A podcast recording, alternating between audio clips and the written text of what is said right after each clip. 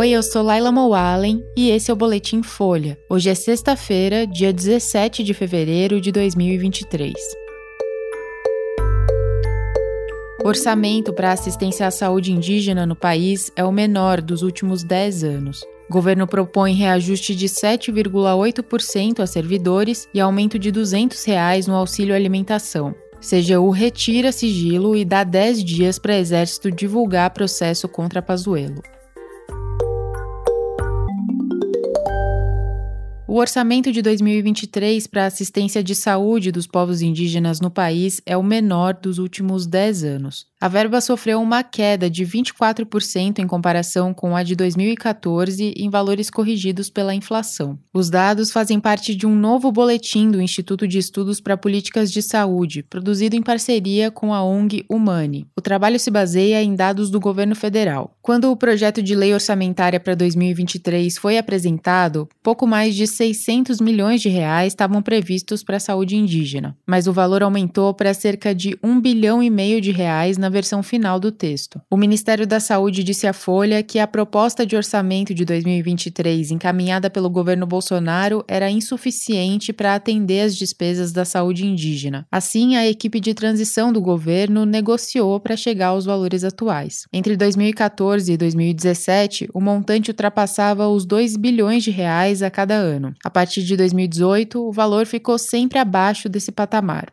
Somados, saneamento e assistência à saúde atingem 1 bilhão e 700 milhões de reais para esse ano, o segundo menor orçamento dos últimos 10 anos, só perdendo para 2021. O investimento na saúde indígena voltou à tona com a crise humanitária na terra Yanomami, em Roraima. Os indígenas enfrentam desnutrição severa, malária e pneumonia. Além disso, faltam insumos básicos e unidades de saúde estão em péssimo estado no território.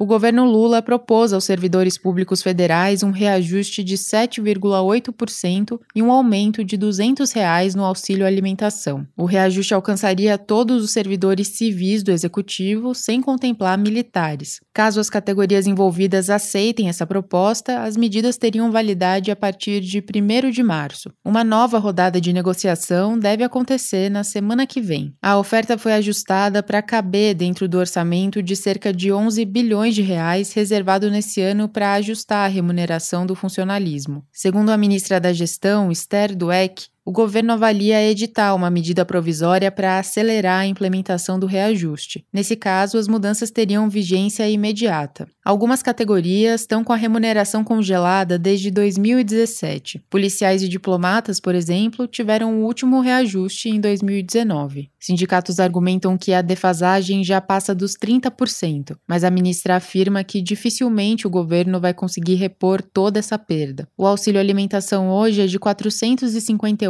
reais mensais no executivo e está congelado desde 2016. Com o aumento, ele passaria a 658 reais. O benefício tem um maior impacto nas categorias que recebem os menores salários.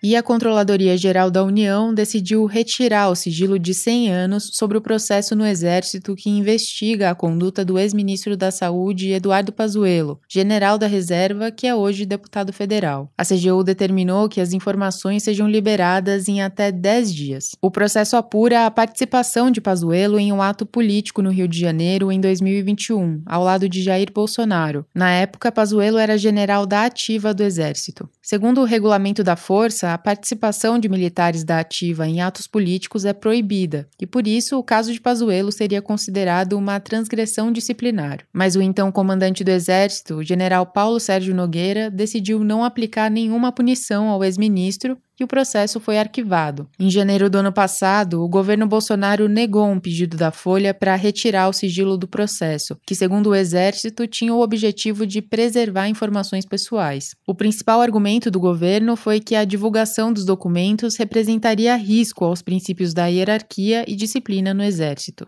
Pazuello foi ministro da Saúde de setembro de 2020 a março de 2021. A gestão do general foi marcada por posições negacionistas no combate à pandemia. Ele ele deixou a pasta sob suspeita de crimes, investigado pela Polícia Federal e com o país batendo recordes de mortes pela doença. Esse foi o Boletim Folha, que é publicado de segunda a sexta, duas vezes por dia, de manhã cedinho e no final da tarde. A produção é de Daniel Castro e Vitor Lacombe e a edição de som é de Rafael Conkle. Essas e outras notícias você encontra em folha.com. Até mais e bom fim de semana!